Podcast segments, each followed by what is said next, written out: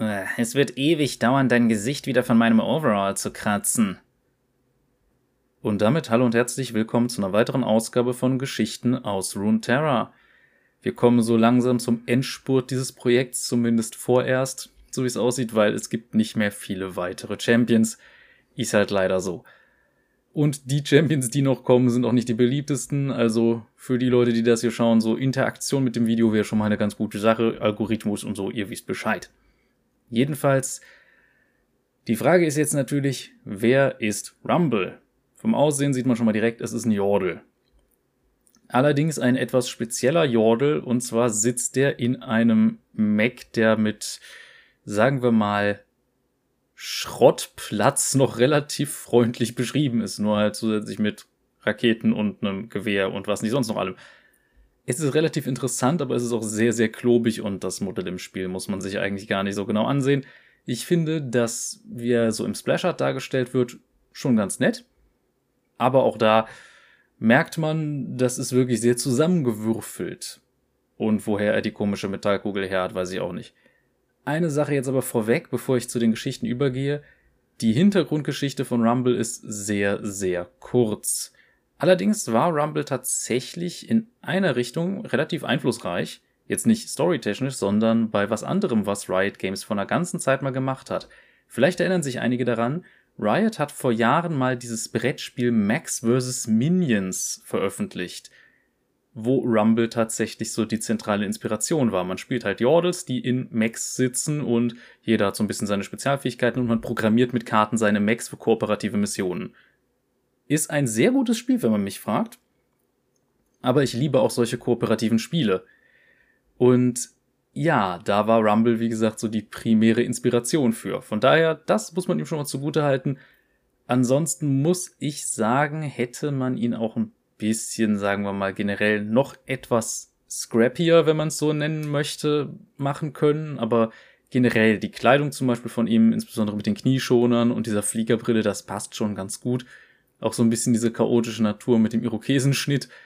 Wobei ich mich jetzt frage, wächst das ihm nur so natürlich oder macht er wirklich die restlichen Haare irgendwie platt? Keine Ahnung.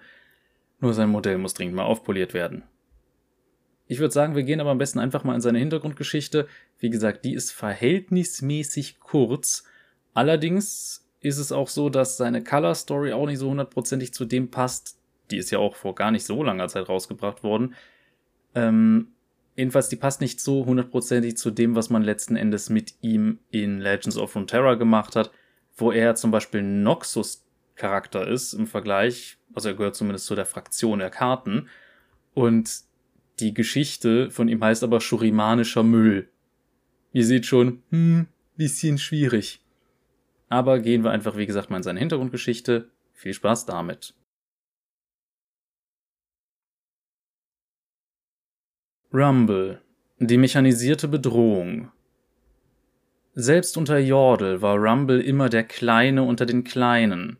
So war er daran gewöhnt, ständig gehänselt zu werden – um zu überleben, musste er rauflustiger und einfallsreicher sein als seine Altersgenossen.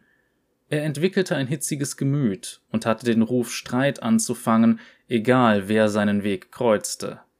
Dadurch wurde er zum Einzelgänger, aber das störte ihn nicht.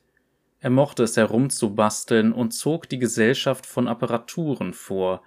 Für gewöhnlich fand man ihn beim Durchstöbern eines Schrottplatzes. Als Mechaniker besaß Rumble großes Talent und seine Lehrer empfahlen ihm die Einschreibung an der Jordel-Akademie für Wissenschaft und Fortschritt in Piltover. Er hätte ohne weiteres zu einem von Heimerdingers geschätzten Schützlingen werden können, doch Rumble lehnte ab. Er glaubte, Heimerdinger und seine Mitarbeiter wären Verräter, die für ein aufmunterndes Kopftätscheln überlegene Jordel-Technologie an Menschen verkauften, die trotz dessen weiterhin nur Witze auf ihre Kosten machten. Als eine Gruppe menschlicher Absolventen der Jordel-Akademie nach Bandel segelte, um den Ort zu besuchen, an dem ihr Mentor geboren und aufgezogen worden war, konnte Rumble der Versuchung nicht widerstehen, ihnen, sozusagen, Aug in Aug gegenüberzutreten. Er hatte nur vor, sich diese Menschen genau anzuschauen, aber vier Stunden und einige scharfe Worte später kehrte er heim, zerknirscht und die Ohren voller Sprüche, was er doch für eine Schande für aufgeklärte Jordels wie Heimerdinger sei. Am nächsten Morgen verließ er Bandel ohne ein Wort und wurde monatelang nicht gesehen. Als er zurückkehrte, saß er am Steuer einer klirrenden mechanischen Monstrosität. Er buxierte sie unter den Augen verblüffter Zuschauer ins Zentrum der Stadt und verkündete dort, dass er der Welt zeigen würde, was Jordel Tech wirklich zu erreichen in der Lage war.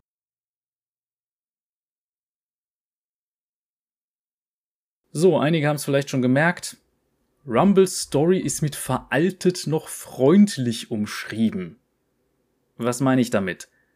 Es gibt keine Jordel-Universität in Piltover. Klar, es gibt diese Sache mit Arcane, wo Heimerdinger relativ frei rumläuft, aber das ist nicht die eigentliche League of Legends Lore. Das ist mehr so Paralleluniversum und was wäre wenn Geschichte. Jordels verstecken sich in Piltover eigentlich mit sogenanntem Glamour und auch an den meisten anderen Orten und verhindern damit, dass sie von Menschen normal gesehen werden, beziehungsweise sie sind verkleidet. Jetzt ist es so, dass das auf diesem ganz alten Stand beruht. Dazu noch eine andere Sache. Bandle ist kein Ort, den man mit einem Segelschiff erreicht, sondern das ist quasi ein Ort zwischen den Welten, beziehungsweise man kommt über entsprechende Portale dahin und auch nur über entsprechende Portale da wieder weg. Das ist mehr oder weniger so eine Art Feenwelt, weil die Jordels ja technisch gesehen auch sowas wie Feewesen sind. Das heißt, ups, einmal in den komischen Kreis gestolpert und zack bist du da, so in etwa das passt natürlich absolut nicht zu dem, was jetzt die Story hier von Rumble so hergibt. Mit anderen Worten, seine Hintergrundgeschichte können wir eigentlich nicht groß betrachten, um sein Charakterdesign zu bewerten. Denn, ja, wir wissen, der hat sich auf Schrottplätzen rumgetrieben, hat mit Maschinen herumgebastelt und das war's und später kommt er dann irgendwann mit diesem Schrottmeck an. Okay, gut.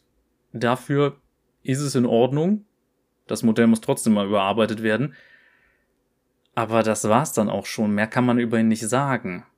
Aber er hat ja glücklicherweise noch eine Color Story, deshalb würde ich sagen, springen wir einfach mal da rein und schauen mal, was wir da so über ihn herausfinden können. Viel Spaß!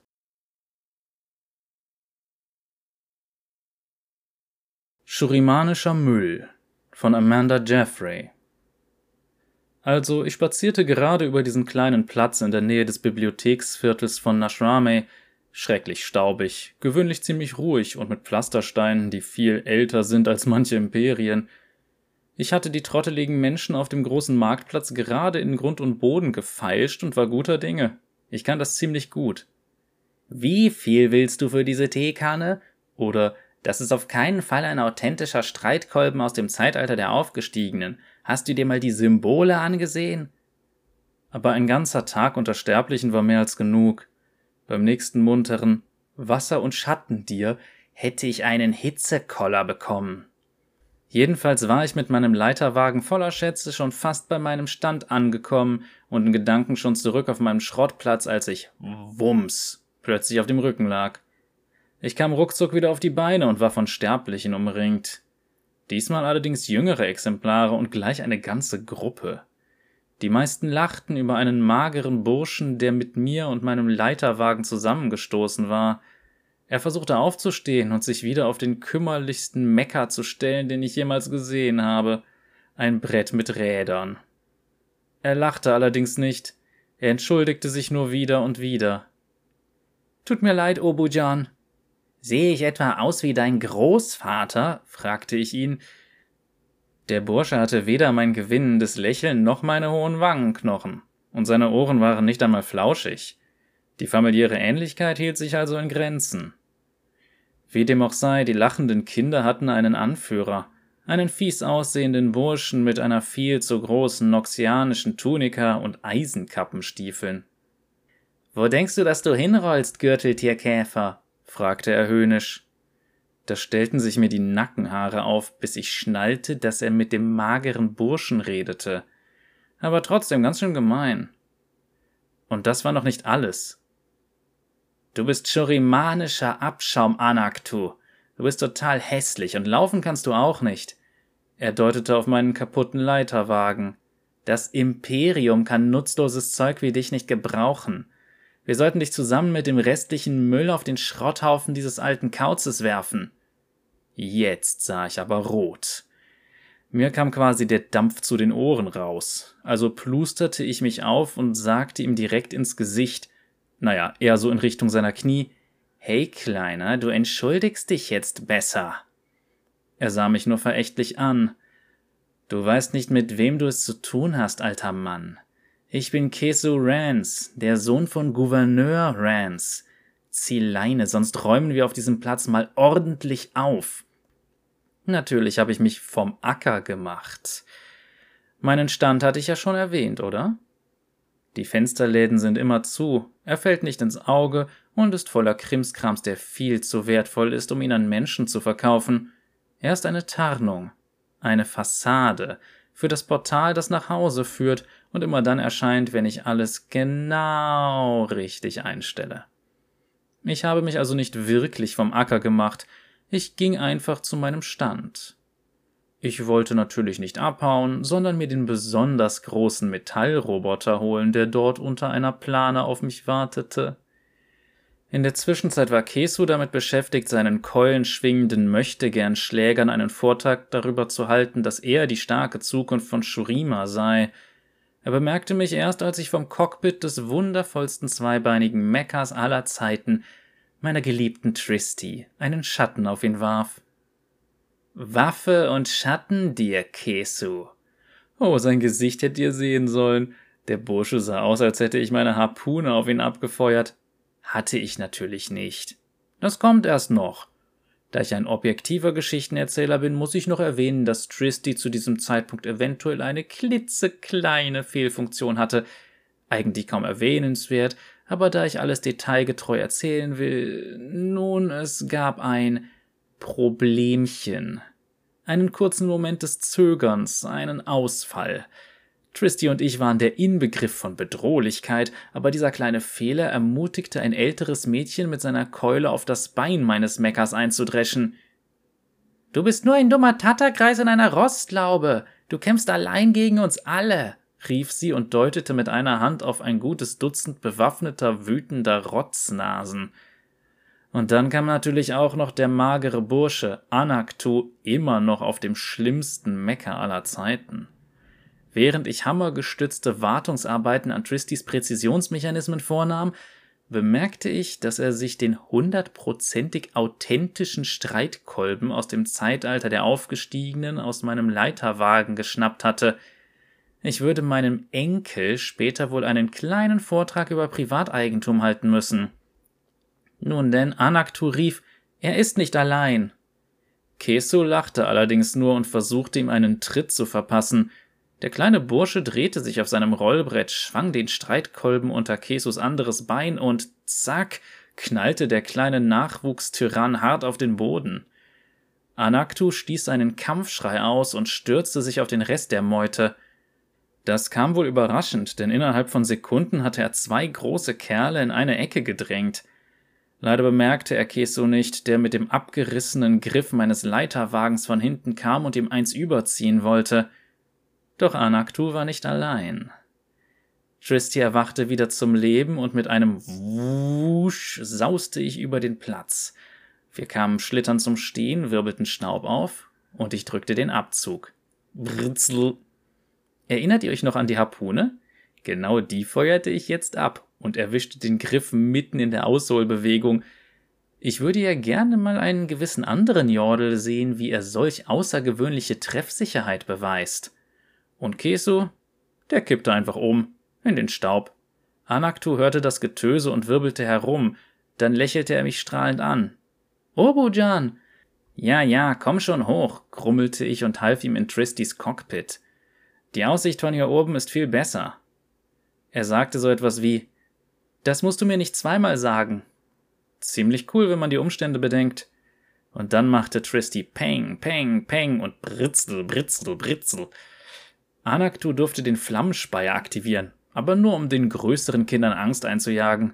Wie dem auch sei, Tristy und ich schlugen uns richtig gut und Anaktu war auch ganz in Ordnung für einen Sterblichen. Die kleinen Fieslinge nahmen schnell Reis aus. Ich grinste Anaktu an und meinte, jetzt wird's holprig. Dann wackelte alles und die Luft war voller Raketen. Die Fieslinge hatten es bis zum Torbogen über dem Ausgang des Platzes geschafft, als bum bum bum die Raketen auf dem Boden aufschlugen und alles im Umkreis verkohlten. Der Fluchtweg war damit abgeschnitten. Sie saßen also in der Klemme zwischen der Feuerwand des Einebners und Runeterras besten Mecha-Piloten. Ich wollte gerade bei einer Entschuldigung hören, als Anaktur aus dem Cockpit kletterte, zu Kesu rollte und fragte: Warum bist du denn so fies? Kesu heulte ihm irgendwas von seinem noxianischen Papa vor, den er beeindrucken wollte. Alles ziemlich zum Gähnen. Die Raketen stotterten und erloschen, die anderen Fieslinge hauten ab und ließen Kesu zurück. Und er wollte sich auch verdünnisieren. Hier geblieben, rief ich und richtete die Harpune auf ihn. Wie sieht es mit einer Entschuldigung aus? Als ich meine Kapuze abstreifte, begriff er wohl endlich, dass ich nicht nur ein alter Kauz war. Seine Augen fielen ihm nämlich fast aus dem Kopf. Er verbeugte sich bis tief in den Staub und murmelte Meister Jorde, es tut mir leid, dass ich euch bedroht habe. Doch ich unterbrach ihn. Denkst du, mich interessieren deine Drohungen? Ha, versuch's nochmal. Er sagte, es tut mir leid, dass ich angegriffen, aber ich ließ ihn seinen Satz nicht zu Ende bringen. Nee, nee, ich bin auch für eine zweite Runde zu haben, wenn du dich nicht für das Richtige entschuldigen kannst. Ich hätte nicht so gemein zu Anaktu sein dürfen. Du hast keinen Respekt vor Schrott, brüllte ich. Schrott ist kein Müll. Er hat großes Potenzial. Einfältige Leute können seinen Wert nicht erkennen. Aber mit ein wenig Fantasie, harter Arbeit und Liebe kann man aus Schrott den besten Mekka bauen, von dem ein Jordel nur träumen kann. Und noch viel mehr. Kesu war so beeindruckt von meiner Logik, dass ihm nichts weiter einfiel. Als er widersprechen konnte, meinte er, ähm, es tut mir leid. Danke sehr. Also bekam ich letzten Endes die Entschuldigung, die mein Schrott verdient hatte. Anaktu half Kesu aus dem Dreck, Sie fielen sich in die Arme und es flossen Tränen oder was auch immer. Ich hatte aber genug von Sterblichen. Und so machte ich mich mit Tristy auf den Heimweg. Obojan, dein Streitkolben, den willst du doch sicher zurückhaben. Anaktu rollte heran, um ihn mir zu übergeben. Na sowas, ein Sterblicher, der Respekt vor Schrott hat. Behalte ihn, erwiderte ich. Wenn man seinen Enkelkindern nichts Gutes tut, wem denn dann?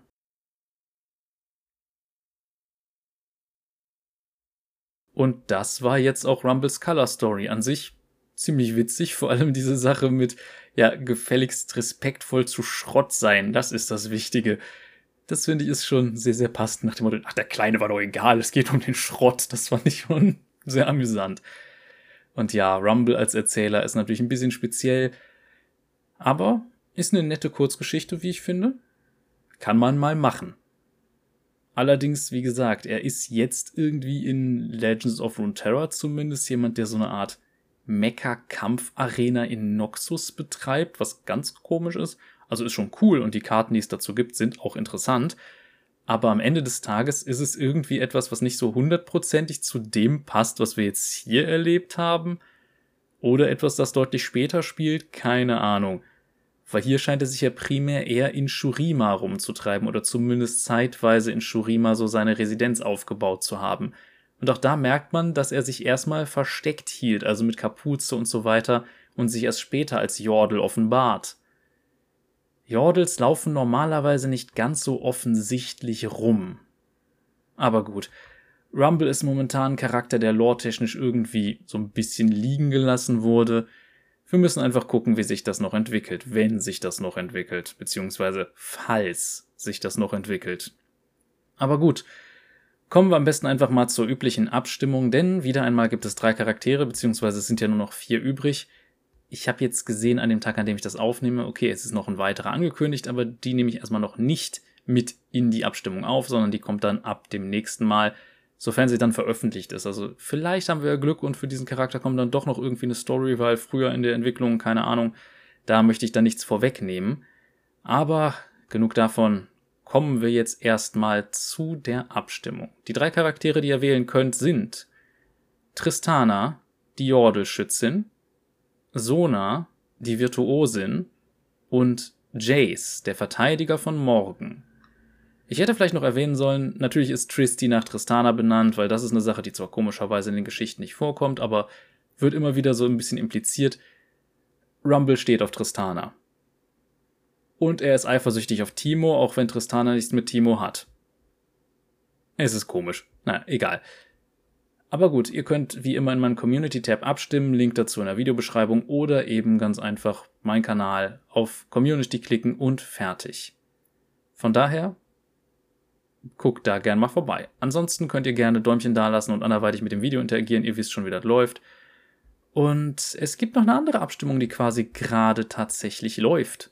Denn dadurch, dass meine werten Freundinnen, Freunde und ich äh, uns entschieden haben, einfach mal zu viert dann Baldur's Gate 3 zu spielen und das halt auch zu streamen, bin ich auf den Gedanken gekommen, es wäre doch ganz cool, das auch dann solo zu machen, weil in einer Vier-Spieler-Runde da leidet so ein bisschen das Storytelling, einfach weil es zu albern wird. Das lässt sich mit denen nicht verhindern.